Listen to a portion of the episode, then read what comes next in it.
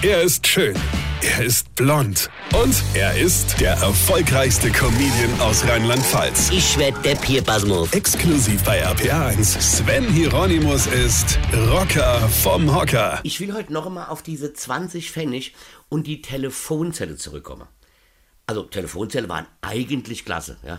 Super Dinge. Also die waren immer total dreckig. Es war im Sommer unfassbar heiß da drin, ja, dass du dir schon von dir aus überlegt hast, ob der Anruf überhaupt wirklich Sinn macht. Und vor allem, wenn du mit Kumpels unterwegs warst, galt ja auch immer das Spiel, wie viel Personen passe in eine Telefonzelle, ja? Also vor allem, wenn man ein Mädchen angerufen hat, dann haben sich alle Jungs in den kleine Kaste gedrängt und versucht, ihr Ohr an die Muschel zu halten, ja? Der Telefonhörer war übrigens meistens total verdreckt und an der Muschel hingen mehr Bakterien als heute in der Quarantänestation für Corona. Ja. Der obere, der metallene Teil des Telefons war immer komplett zerkratzt. Ja, weil es oft passiert ist, dass die Drecks 10 Pfennigstücke einfach nicht drin gingen und durchgefallen sind. Also hast du die oberste Telefonanlage wie ein bekloppter Geriebe in der Hoffnung, sie würden dann doch irgendwann drin hängen bleiben. Und das Geile ist, das hat tatsächlich sehr oft geklappt aber ich habe nie verstanden, warum. Ja, gut, Telefonbücher waren auch immer in den Häuschen, ja.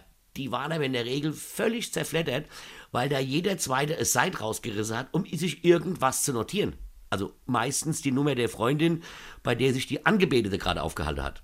Die Scheibe waren zerkratzt, beschmiert oder beklebt oder un, ja. Und wenn da vor dir einer drin geraucht hat, da hast du dich auch beeilt beim Telefonat. Das könnt ihr mir aber glauben.